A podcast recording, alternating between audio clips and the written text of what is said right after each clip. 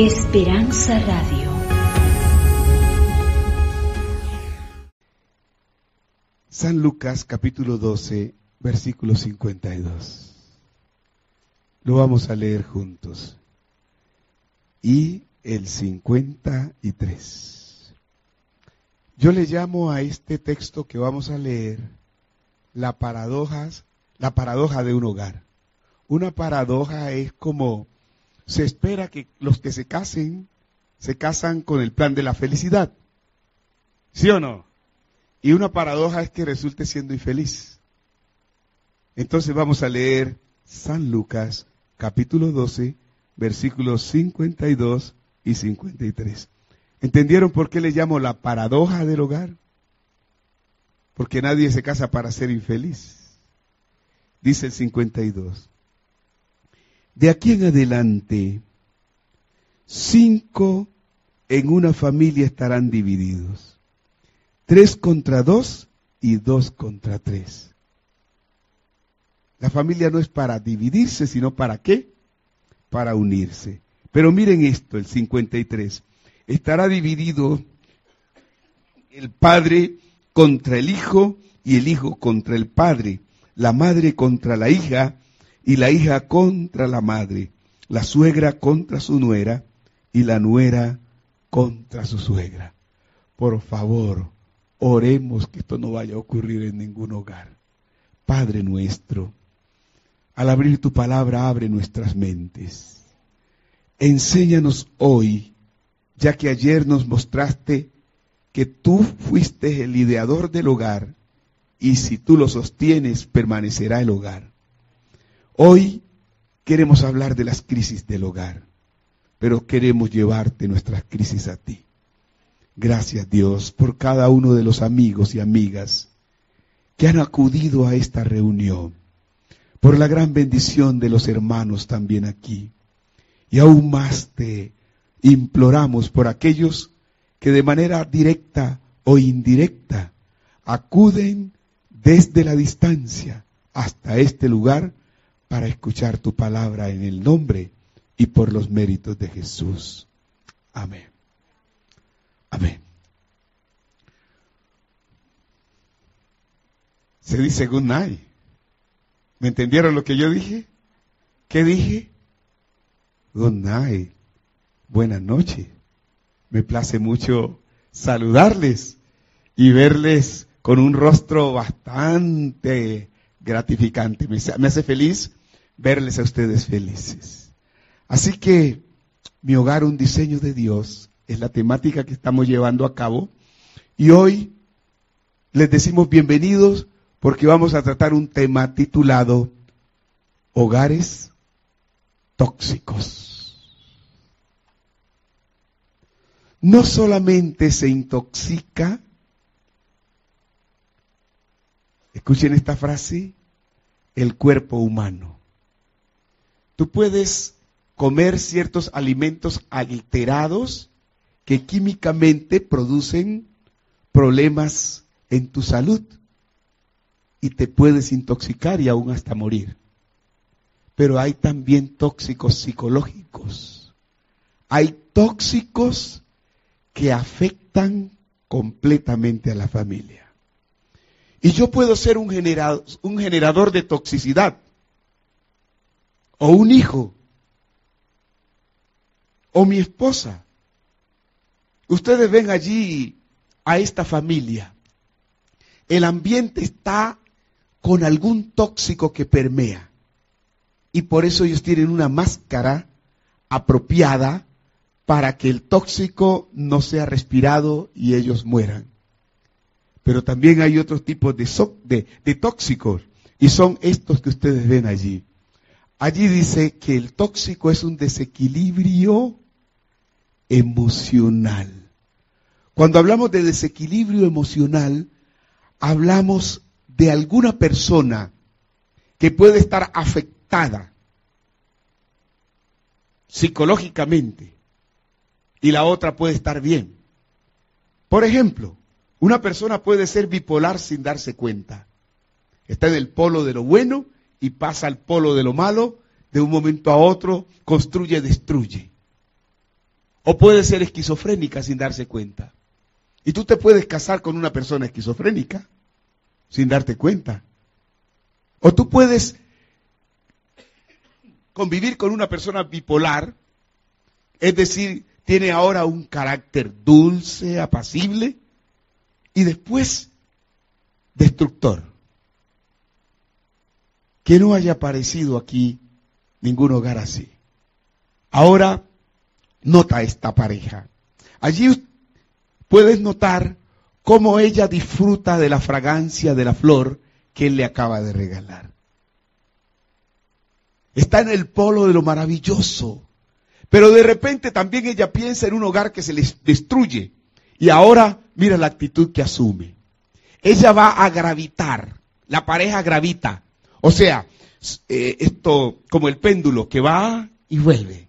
Va de este sitio a este otro. Y de este sitio tan feo sube a este. Y hay hogares que tienen ratos de felicidad y ratos miserablemente de desgracia. ¿Eso es lo que Dios quiso para formar hogares? ¿Entienden ahora por qué leímos de aquí en adelante cinco estarán en una familia? Dos contra tres y tres contra dos. El padre contra la madre, la madre contra la hija, la hija contra la nuera. Es decir, una cantidad de cinco familias que parece que estuviesen en un manicomio pequeñito. ¿Cómo es posible que el que se inventó el hogar lo haya hecho para causar desórdenes en la familia? No es posible. El problema no es de Dios, el problema es nuestro. Anoche vimos que Dios inventó el hogar, pero le puso parámetros y si esto no funciona en la familia, la familia será disfuncional.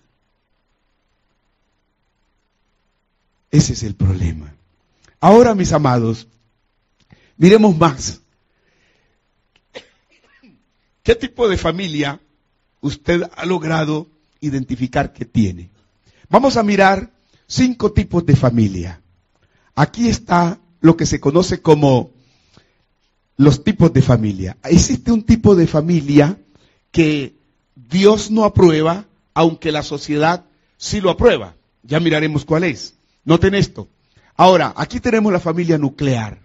La familia nuclear está compuesta por papá, mamá y si nacen los hijos, hijos. Se llama familia nuclear. Es la familia de la cual Dios dijo, dejará el hombre a su padre y a su madre, se unirá a su mujer y los dos los dos serán una sola carne. Esa fue la familia que Dios inventó. Pero lamentablemente, por alguna situación difícil, los suegros llegan a vivir donde los hijos. O los hijos se van a vivir donde los suegros. Y se forma una familia más amplia, que se llama familia extendida. Necesitamos entender esto. Esa familia que se extiende ¿Hay en la Biblia ejemplos? Sí, el caso de Abraham. Dios le dice a Abraham, vete de tu tierra y de la casa de tus padres, de tu parentela, a, otra parte donde yo te voy a mostrar dónde vas a vivir. Y existe otro tipo de familia también que se conoce como la familia monoparental. ¿Qué es la familia monoparental? Tú tienes tus hijos, tu esposa, y de repente uno de los dos falla. Muere uno de los padres, o uno de ellos adultera y se va, o sencillamente se separaron. Y queda un componente de padre con los hijos. ¿Y es una familia? Sí. ¿Cómo se llama ese tipo de familia? Monoparental. Y la Biblia presenta el caso de una mujer que se casó pero su esposo falleció. El hermano del esposo se casó con ella y falleció. Ella quedaba siempre, o mejor, la viuda de Sarepta, es más claro ese ejemplo.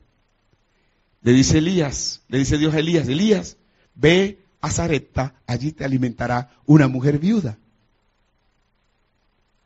Y tenía un niño. Es una familia monoparental.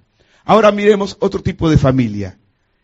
Ocurre que la familia monoparental, la mujer que quedó con sus hijos, se casa con otro hombre que tiene hijos. Ahora tiene que ensamblar. Se llama familia esta ensamblada. Ustedes pueden mirar allí que los dos esposos nuevos pueden ensamblar, pero los hijos, el hijo de ella y el hijo de él, no pueden ensamblar. O puede llegar a ocurrir que los dos ensamblan, pero el niño no ensambla con el padrastro. O aquel no ensambla con la madrastra. Y ahí se crea una crisis en el ensamble o en la relación de nuevas parejas. Y es difícil allí, la tarea es difícil. Ahora viene el caso en la Biblia de la mujer que pierde a su esposo porque muere, pero otro le llega y otro y otro y otro y otro. Ese es el ejemplo de que ella ensambla en la Biblia siete veces. Pero existe ahora otra familia de la cual no quisiera hablar, pero tocó hablar. Ya mi país, por ejemplo,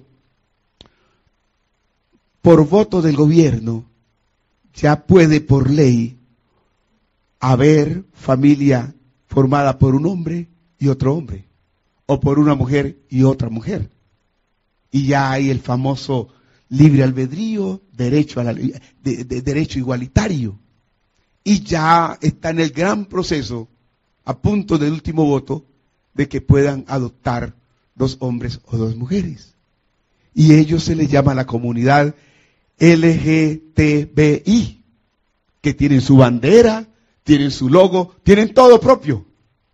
Y en la Biblia dice que para los últimos tiempos dejarán la relación natural y se encienden en sus propias lascivias, hombres con hombres, mujer con mujer, por así decirlo, y se convierte esto en una sociedad que está haciéndole mucho daño al plan de Dios. Pero de esto no podemos hablar mucho, porque también existe no solamente este ensamble de dos hombres o dos mujeres, sino que existe también la adopción en muchos países. Y ahora entiendo por qué hay una cita que menciona que cuando estas cosas lleguen a suceder, el Señor está para venir y destruir este planeta. ¿Por qué? Porque el plan de Dios, ¿cuál era? Era el plan de Dios, o es todavía, que cada hogar sea un pequeño cielo en la tierra, que cada hogar represente el carácter de Dios. Esa es la paradoja de la vida. Y nos preguntamos, ¿por qué razón?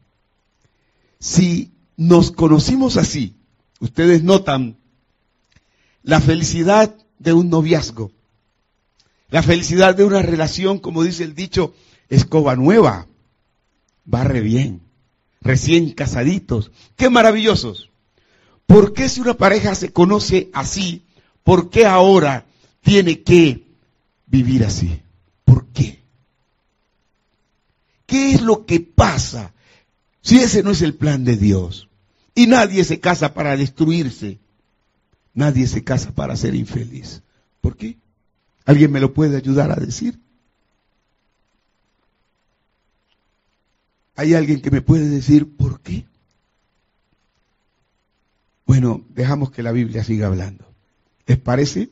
Porque nadie quiere tener un hogar así. Y encontramos una dolorosa encuesta. El 50% de los matrimonios en un año se divorcian. Estadística no solamente americana, europea y latina. De 100 matrimonios, 50 se separan, se divorcian. El 40% tienen una vida disfuncional, solo fachada, demonios por dentro y felicidad por fuera. El 40% tienen una vida donde la pareja se está desgraciando, quemando, destruyéndose. Solo el 10% tiene un matrimonio compatible, feliz y agradable. Te pregunto, pareja, ¿dónde está ubicado tu matrimonio? ¿En el 50% de separación o divorcio? ¿En el 10% de dificultad de comprensión? ¿O en el 10% de una vida saludable? ¿Por qué? ¿Por qué los que se casan amándose? ¿Por qué terminan peleándose? Una, pregunta muy buena. Especialmente los solteros pueden disfrutar antes de casarse de lo que voy a decir. Aquí tengo una cita que quisiera repetirla el sábado. Miren esta cita, lo que justifica el porqué de los divorcios, el porqué de los hogares mm, disfuncionales, el porqué de los matrimonios desdichados. ¿Quiere ver las citas? Hace 115 años aproximadamente escribió Elena de White en el libro El hogar cristiano una revelación del Señor. Y miren la cita, dice así. Dios quiere que las familias de la tierra sean un símbolo de la familia celestial. Y solo el que se inventó el matrimonio, si lo sostiene, puede tu hogar ser un símbolo de la familia celestial. Los ángeles no se pelean entre sí. No se maltratan. Y nosotros, ¿por qué no podemos ser un símbolo del carácter de Dios en nuestros hogares? La segunda cita es más fuerte. Dice de esta manera. Satanás aquí está jugando con una pareja de esposos. Satanás usa persistentemente su influencia para borrar la imagen de Dios en la familia humana y estampar en cambio su propia imagen satánica. Entiéndamelo de esta manera. Cristo le está diciendo a los discípulos, es necesario que yo vaya a Jerusalén es necesario que yo sea preso. Es necesario que me maten, que me maltraten. Pero al tercer día resucitaré. Y Pedro salta a la palestra y dice, Señor, que tal cosa no te acontezca. Como quien dice, Señor, por salvar a la humanidad, vas a sufrir de esa manera. Y sabe qué dice Cristo a Pedro, apártate de mí, Satanás. Satanás está utilizando a Pedro para destruir el plan de Dios. Te pongo otro ejemplo. En el jardín del Edén, Dios crea un hogar, el primer hogar. Dichosos, muy felices. Pero de repente entra un intruso al hogar. ¿Y sabes cómo entra? No entra con cachos y rabos como uno dibuja al diablo. Porque Él entra sutilmente, Él entra a través de ti y usa por primera vez el proceso de encarnarse en la mascota de Eva, en la serpiente. Y Satanás a través de la serpiente habla y a través de la serpiente daña el primer matrimonio. No puede Satanás destruir tu matrimonio a través de una amiga, de un amigo, a través de tu propia madre. A través de un hijo no puede destruir tu matrimonio. No puede Satanás utilizar a tu esposa o a tu esposo para decir, hasta aquí llegan ustedes. La cita es tremendamente delicada. Satanás usa persistente, continuamente su influencia para borrar la imagen de Dios. Y cuando Satanás logra borrar la imagen de Dios en tu hogar, tu hogar ahora es bien satanizado. Más terrible es esta tercera cita que les voy a mostrar. Vi a Satanás plantando su bandera en medio de las familias de los que profesan ser escogidos de Dios. ¿Cómo? ¿Sabe qué hace un ejército cuando llega a un país enemigo? Planta la bandera y conquista el territorio.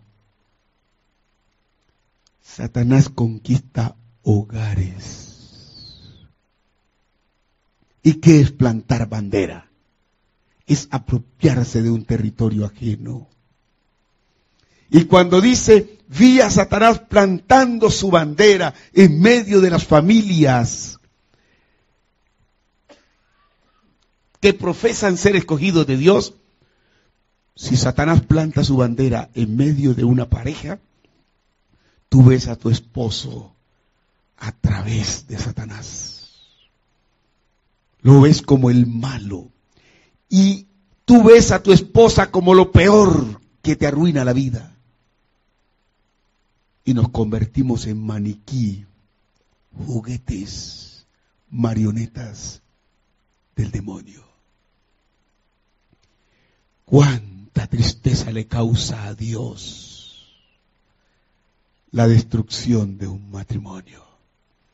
Porque tú fuiste al altar para pedirle a Dios la bendición para tu matrimonio. Y ahora se te convierte en maldición. Pero una cosa sé, si un matrimonio se destruye aquí, que no sea por tu causa, que no sea por tu causa. Recuerda que anoche leíamos en Malaquías 2, 14 al 16, que tres cosas aborrece Jehová. La deslealtad, la violencia y el divorcio. Y dijimos que la deslealtad, que no es otra cosa que el adulterio que campea en todas partes, y la violencia provocan divorcio. No lo provoques, que te lo provoquen es otra cosa. Pero no es el plan de Dios ese. Vi a Satanás plantar. Que plante en otros hogares, pero no en tu hogar, ¿sabes? El único que puede evitar esa plantación de la bandera de Satanás en tu hogar es tu relación con Dios y Él no quiere que ores en el hogar. Anoche yo les leía una cita del camino a Cristo en el capítulo Podemos hablar con Dios sobre la oración. En la segunda página de ese capítulo, creo que es el capítulo 8 o el capítulo 11, dice, Satanás rodea a aquellos que no oran.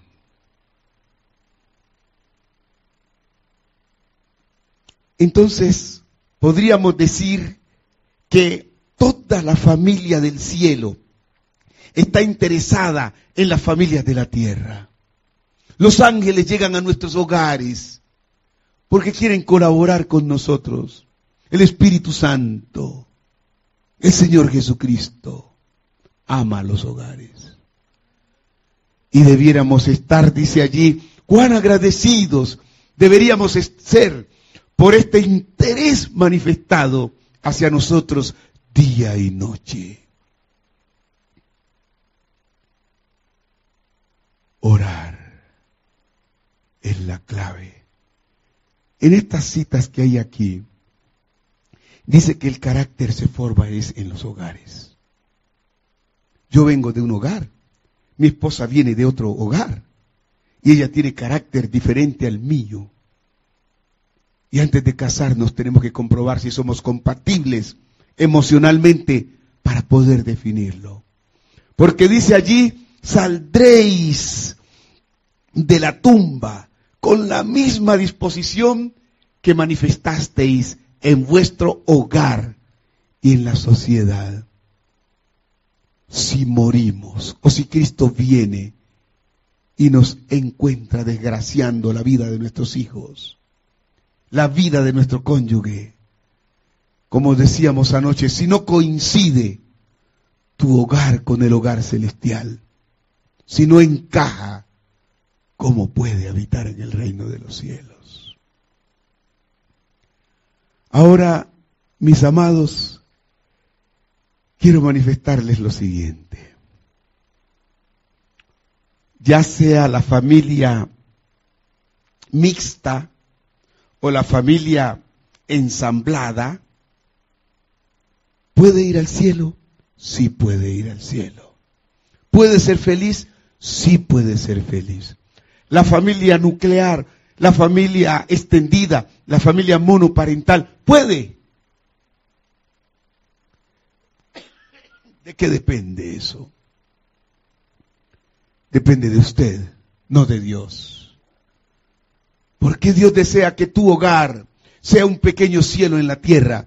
Pero el deseo de Dios no puede penetrar a un hogar donde no hay una verdadera relación con Dios. Por eso hay dos clases de hogares. En Romanos 1.28 dice, y como ellos no aprobaron tener en cuenta a Dios, Dios los entregó a una mente reprobada para hacer cosas que no convienen.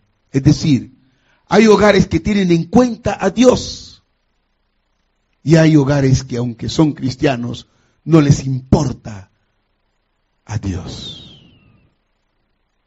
Yo puedo ser un gran predicador, un gran pastor y orar y orar y orar. Y en la iglesia puedo ser todo amor y llegar a la casa a desmentir lo que soy.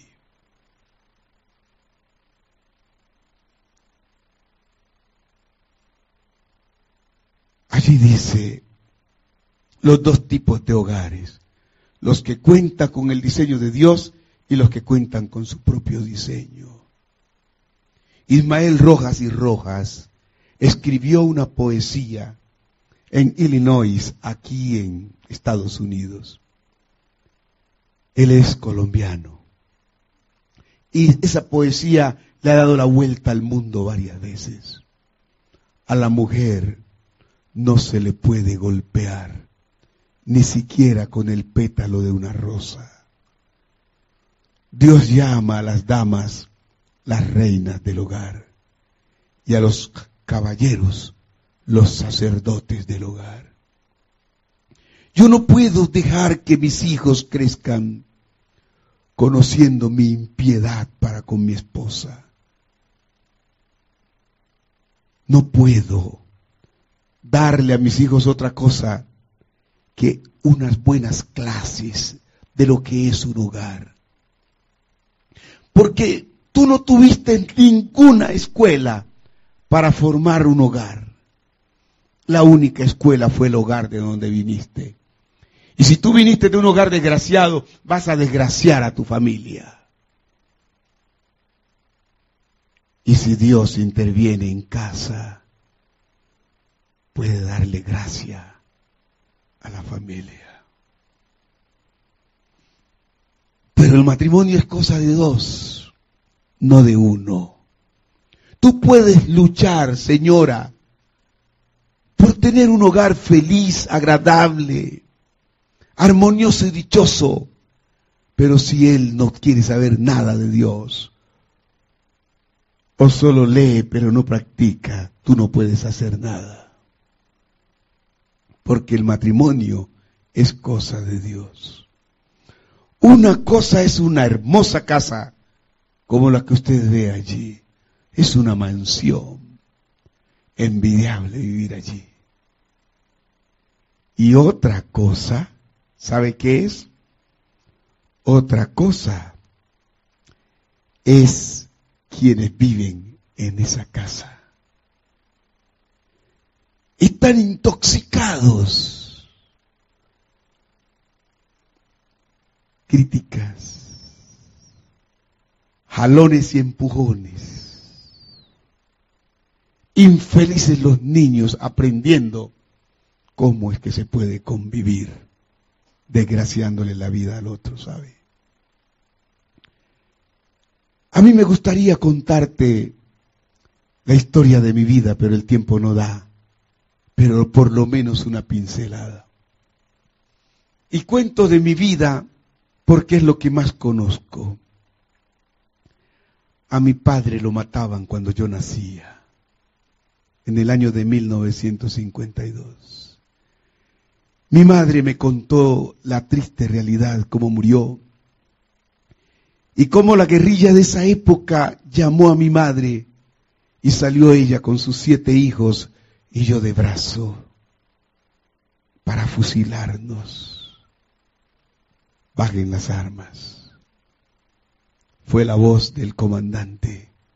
Más bien que se larguen. Y desde la zona selvática de Colombia, mi madre caminó muchos y muchos y muchos días entre la selva comiendo lo que encontrábamos. Llegamos a un pueblito y al cabo de los años mi madre se unió a un hombre que tenía ocho hijos y en casa éramos dieciséis. Contarle la historia de lo que vivía allí en ese hogar con un hombre borracho que era mi, padrastro, golpeador, mujeriego, y mi madre era una Magdalena sufriente. Una madrugada que me levanté al baño, escuché un sonido glutural, una garganta que auxilio. Salí corriendo y era mi madre que estaba bajo los brazos fuertes de mi padrastro, la estaba ahorcando. Corrí al patio, encontré una pala y se la puse en la cabeza y él rodó. Mi madre me dice, Eladio, sal corriendo, corre donde el abuelo. El viejo aquel no murió. Pero esa es partecita del hogar donde yo me formé. ¿Qué tipo de hogar creen ustedes que yo podría formar ahora? Si Dios no edificara la casa, si Jehová no edificare la casa, mi casa sería un desorden emocional que destruiría el uno al otro. Esta casa está intoxicada y está dejando dos herederos tóxicos. Busqué en Wikipedia qué son los tóxicos y encontré alguna definición que dice de esta manera. Sustancia que es venenosa o que puede causar trastornos o la muerte a consecuencia de las lesiones debidas a un efecto químico. Pero no me quedé con ese, con ese ejemplo. Yo mismo quise componer entonces, ¿qué son los tóxicos en el hogar, en las familias? Solo hice cambio de unas cuatro o cinco palabras. Sustancia, no. Actitud o comportamiento que es reprochable y que puede causar trastornos conyugales trastornos de padres contra hijos e hijos contra padres. actitud que es reprochable y que puede causar trastornos conyugales a consecuencia de las lesiones, no, ofensas debidas a un efecto psíquico. Hay personas que no saben que están enfermas emocionales y le están haciendo daño a sus hijos. Le están haciendo daño a su pareja y son personas tóxicas. Yo preparé un seminario, lamentablemente no lo traje conmigo, donde hice un análisis para parejas antes de casarse. Porque tú te puedes casar con una persona maniático-depresiva sin darte cuenta. Con una persona lunática, esquizofrénica o bipolar sin darte cuenta. Y te daña la vida. ¿Sabes qué dice mensaje para los jóvenes?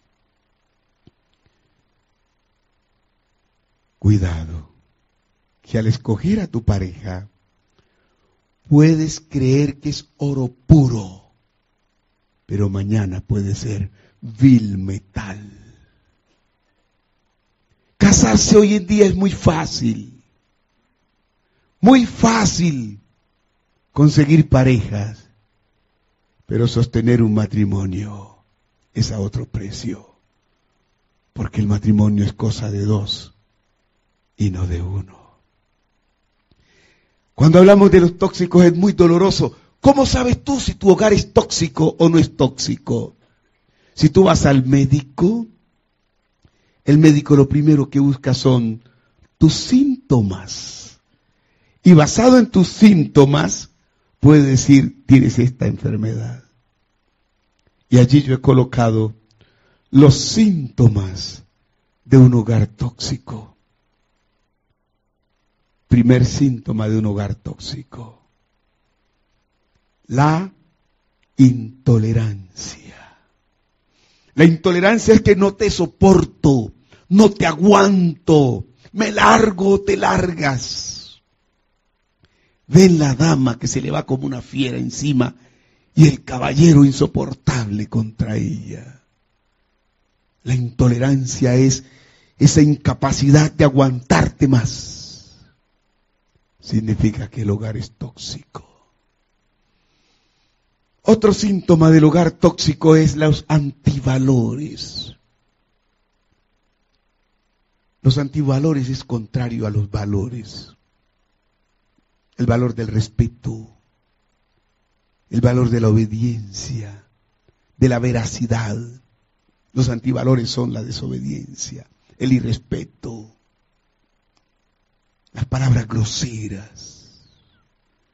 Y cuando hay un hogar que se maneja en esa forma, está mostrando que está tóxico y nadie quiere soportar un tóxico adentro las discordias. Todo se arregla con gritos. Todo se arregla con palabras soeces o, groseras. Todo se alegra a las bravas. Yo mando aquí y usted se calla. Así son los hogares tóxicos, ¿sabe? ¿Cómo más cuando dejas de amar? Por causa de esos tóxicos. Ya no te soporto. Intolerancia. Tú eres una esta o tú eres un esto. Antivalores. Y peleas. Eso trae como consecuencia el desamor. Ya no te amo como antes. Porque hay dos tipos de amor. Hay uno que la Biblia dice, el amor nunca deja de ser. Es el amor que Dios engendra en mi corazón para yo amar a mi esposa. Ese amor nunca deja de ser. Pero el otro amor, el que yo fabrico, ah, me gusta ella por su caminado. Esa figurita, esa cintura tan preciosa, esa, esa mirada, tu rostro. Y comienzo a enamorarme más que de las características internas, de las cosas que se ven y nos casamos. enamorados por la química del amor formulada por lo superfluo y pasada la química vienen los daños. Y la quinta, la quinta manera como tú puedes detectar si un hogar es tóxico o no, es el rechazo. El adiós pues, se acabó esto. El rechazo es cuando ya se convierte eso en un vomitivo. No quiero saber más de ti. Pero hay un terapeuta que puede ayudarnos. Dice el cantor de Israel, el rey David, en el Salmo 127, si Jehová no edificare la casa, en vano trabajan los que la edifican. Si Jehová no guardare la ciudad, en vano vela la guardia, en vano velan los padres. Alguna vez me decía un amigo, el matrimonio es como cuando tú vas a un sastre o a una modista y llevas una tela. El sastre antes de cortar la tela, primero mide muy bien porque cualquier falla te daña la tela. Así es el matrimonio. El problema no son los tóxicos como tales, es la manera como se resuelven los problemas. Por eso hay un proceso de un tóxico. Y repito, el problema de una relación tóxica. Ustedes notan es una relación tóxica aquí. No es el tóxico como tal, sino la manera como se lo resuelve o cómo se lo enfrenta. Y vamos a mirarlo. Miremos estas cuatro fases del tóxico. Aquí encontramos a un médico que te dice, tú llevas tu cuerpo al médico y el médico dice, bueno, ¿qué será lo que tú tienes? Vamos a examinarte. Y te hace un examen visual. Y la vista es torpe, borrosa. El tóxico causa eso. Piensa en una persona que se embriaga, en un borracho. Por eso no, está prohibido manejar. El borracho ve dos carreteras, ve dos carros cuando ve uno, cuando ve uno solo. Pierde la vista. Y cuando usted en su hogar tiene una toxicidad, pierde la vista, es decir, pierde el don del discernimiento. La que antes era su amada, ahora se convierte en su peor enemiga. Si usted tiene tóxico, ya su esposa o la esposa ve en el esposo no a un complemento, sino a un rival. ¿Por qué Dios hace a los esposos diferentes? Si tú te casas, te casas con un hombre que no es igual a ti.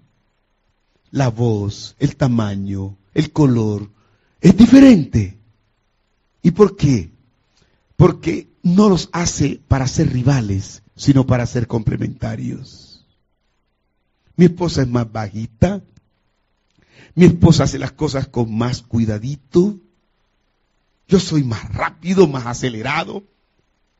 Y nos complementamos.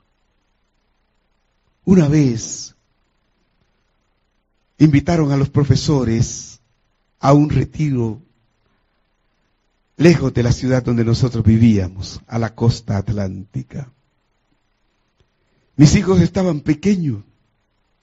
Mi esposa me dejó las instrucciones, esto haga esto, tal día haga esto, hágalo así. Y ese lunes que ella viajó, me tocó hacer el almuerzo. Y me fui a buscar en el carro a mis hijos. Y les dije a mis hijos, hay una sorpresa, lo que ustedes no se imaginan. Les preparé una sopita que se van a chupar los dedos, ustedes no saben. Yo les había arreglado con un mantel, la casa la había puesto bonita. Y cuando ellos entraron, ¡oh! oh! Y yo les dije, siéntense que yo les sirvo. Me puse el delantal y me fui a servirles la comida. Luego sentémonos, vamos a orar. Y oramos. Luego cuando mi hija fue la primera que probó la sopa y puso una cara, papi, ¿y dónde está la mami? Yo dije, uy, mamita, ya ya viene, pero tómese la sopita, ¿no le gustó? Sí, pero yo no quiero. Y los otros todos dejaron la sopa ahí. Yo no sirvo para hacer una sazón como la hace mi esposa. Pero ella no puede coger la nevera grande y llevarla de un piso a otro o de un lugar a otro. Pero yo sí puedo. Dios nos hizo diferentes no para ser rivales como esposos, sino para ser complementarios. Nunca le digas, tú no sirves. Nunca le digas, tú no eres el cónyuge con quien yo debí haberme casado. Si lo dices, creas en tu pareja pérdida del sentido de identidad. Ya no se siente como si es la dama del hogar, sino como una huésped que de un momento a otro se va de la casa. Ten cuidado, como cuando tú echas a tu hija, a tu hijo, lárguese de la casa. Tu hijo pierde el sentido de pertenencia y en cualquier momento se va. Igual pasa con el cónyuge. Vista borrosa son los desatinos que se cometen por causa de la ira, de la rabia. Los psicólogos dicen que la ira es un estado momentáneo de locura. Se dicen las peores cosas. Vista borrosa el segundo son mareos, imprecisiones. Un borrachito anda de un lado a otro. ¿Por qué? Porque no puede controlar. Está mareado. Y la persona que sufre mareos es imprecisa en sus decisiones. ¿Me voy o no me voy? ¿Hago o no lo hago? Habla lo que no puede hacer. Y entonces la persona que tiene tóxicos siente náuseas, deseos de vomitar, de trasbocar, de regurgitar, se llama eso. Es decir, sacar cupones emocionales. Hay muchas mujeres ofendidas por sus maridos y aún por sus propios hijos que no pueden sacar el dolor emocional, las heridas emocionales que tienen en su corazoncito como también hay hombres maltratados psicológicamente. Y se puede sacar las heridas emocionales, lamentablemente uno lo hace así. La ira es un estado momentáneo de locura y daña el matrimonio. Pero hay otra manera, que los dos sean sabios, invoquen al Señor del cielo, cambian de actitud y entonces pueden restaurar su matrimonio y pueden entonces no repetir el tóxico para poder vivir así.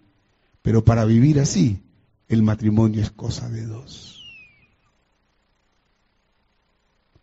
Bueno, cortamos porque llegamos a las ocho y media, así que les debo la otra parte. Y anhelo que el Señor del cielo haga de nuestros hogares algo que no sea así. Una amiga ve a su amiga que está tomándose el tóxico. Y ella dice, un cónyuge intoxicado, ¿quién es? Un cónyuge tóxico es el que se toma el veneno esperando que el otro sea el que sufra las consecuencias. Ahora me tiro del edificio más alto para que sufra. Hombre, sufre usted. Que Dios nos ayude para que ningún tóxico entre al cerebro. Que protejamos esa glándula que está allí de color rojito. Que la protejamos del lóbulo frontal para que no entre allí Satanás y destruye y cambie lo que Dios ha formado. God bless you. Dios bendiga a todos. Esperanza Radio www.esperanzaradiolv.com